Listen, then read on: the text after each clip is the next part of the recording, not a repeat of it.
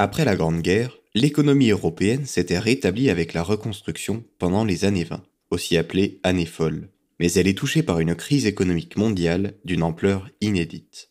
Chapitre 1 L'impact de la crise de 1929 Déséquilibres économiques et sociaux.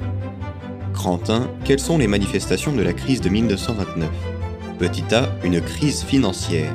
Le 24 octobre 1929, un krach boursier à Wall Street, à New York, de grande ampleur, Black Thursday, déstabilise le système monétaire international. Le cours des actions chute. Banques et particuliers américains ne peuvent rembourser et sont ruinés. Les banques retirent les capitaux prêtés à l'Europe pour sa reconstruction et transmettent donc la crise en Europe et Amérique latine en plusieurs vagues. Petit b, une crise économique les entreprises ne peuvent plus emprunter et font faillite à leur tour après la bourse et les banques. Les productions agricoles et industrielles chutent, de même que le PIB, leurs stocks deviennent invendables. Ils sont détruits pour maintenir les coûts. La crise devient finalement une dépression, s'étirant durant les années 30, aussi appelée année triste. Petit c, une crise sociale.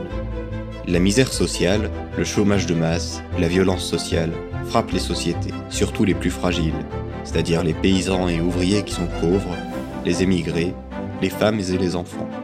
Les inégalités sociales se creusent, la détresse humaine se voit dans le nombre de maladies, le nombre de crimes, de suicides, le nombre de bidonvilles, qu'on appelle Hooverville aux USA, car le président Hoover est dénoncé par la population, et enfin les prostituées prolifèrent. Petit d, une crise politique. Les contestations des populations déstabilisent les démocraties dans les années tristes révolutions, coups d'État ou simples élections, comme Hitler par exemple, apportent une majorité de gouvernements autoritaires, voire dictatoriaux. On pense notamment à l'Italie fasciste, à l'Allemagne nazie ou encore au Japon impérialiste. Seule l'URSS de Staline reste à l'écart de la crise puisque son économie est collectivisée. Grand 2. Quelles sont les causes de la crise de 1929 Petit a. Les cycles d'innovation.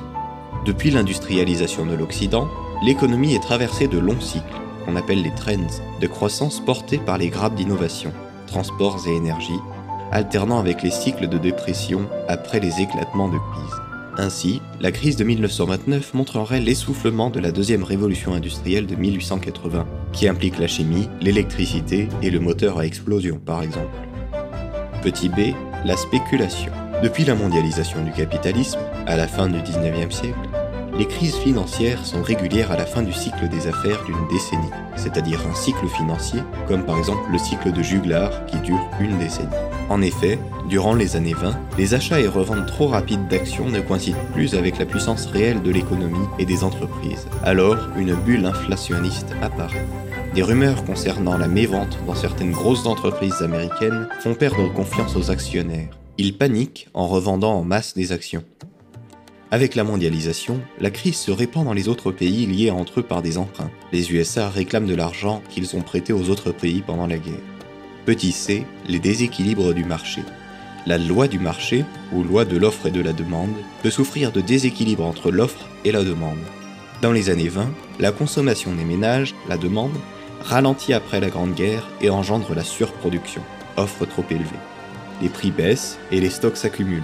Les gouvernants, comme Hoover, marqués par le libéralisme, libéralisme qui se cache sous le slogan Laissez faire, laissez passer, surtout les USA qui ont inventé le libéralisme, n'agissent pas pour rétablir la situation, alors qu'ils auraient pu relancer la mauvaise demande, par exemple. L'économiste anglais Keynes propose de relancer la demande par l'État. Les cas de figure sont les suivants. Si l'offre est supérieure à la demande, on fait face à une abondance de biens et à des prix bas. En revanche, si l'offre est inférieure à la demande, la pénurie et les prix sont élevés. Grand 3, quelles sont les diverses politiques mises en œuvre face à la crise de 1929 Petit a, les politiques de relance économique. Les traditionnelles politiques de rigueur budgétaire échouent et accélèrent la crise. Des États inspirés par Keynes lancent des investissements pour relancer l'économie. Aux USA en 1933, Franklin D. Roosevelt est élu sur un programme de relance, le New Deal. Un programme qui continuera jusqu'en 1939 pour sortir les États-Unis de la dépression. Grands travaux aident à l'agriculture et à l'industrie, loi sociale de retraite de droit syndical aide également. Mais les effets sont inégaux selon les secteurs et les territoires. Le Sud par exemple est resté très agricole, dû à l'esclavage, et on aide donc plus le nord que le sud. En France, le Front populaire gagne les élections législatives de 1936.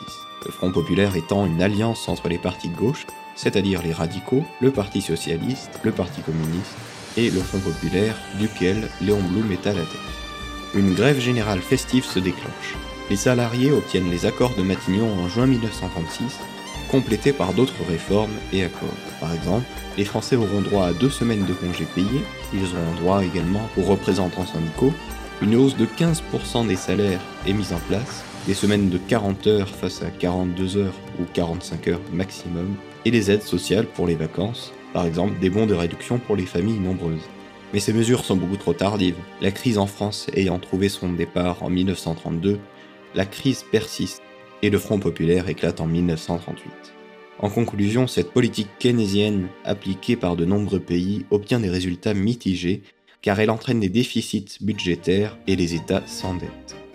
Petit b, les politiques d'indépendance économique. Des mesures protectionnistes, tarifs douaniers sur les produits étrangers contractent le commerce mondial. Par exemple, l'Amérique latine, spécialiste de matières premières, remplace les importations par une nouvelle industrie nationale. Deuxième exemple, les empires coloniaux permettent de maintenir le commerce à longue distance.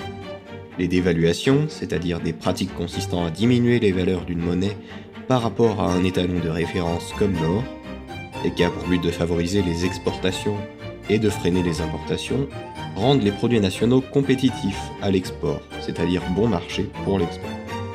Mais le manque de coordination fait éclater le système monétaire mondial en trois espaces concurrents. Le Royaume-Uni avec les empires coloniaux, la France et ses colonies, etc. Le choix original de l'autarcie, c'est-à-dire une pratique visant à réduire le plus possible les échanges avec l'étranger et à autoriser seulement les importations indispensables, qui a pour but de relancer la production agricole et industrielle tout en équilibrant les comptes de la nation. D'un autre côté, on a la politique de l'autarcie, qui vise à réduire le plus possible les échanges avec l'étranger et à autoriser seulement les importations indispensables pour ainsi relancer la production agricole et industrielle tout en équilibrant les comptes de la nation. Le choix original de l'autarcie est fait par des dictatures, Allemagne nazie, Italie fasciste et Japon impérialiste. Ce choix relance efficacement leur économie en misant sur l'armement. Au final, on pourrait conclure en se demandant s'il y a un point commun entre la dictature et la démocratie. Et oui, il y en a un. Tout le monde rejette le libéralisme, qui, pour lutter contre la crise, est remplacé par l'interventionnalisme.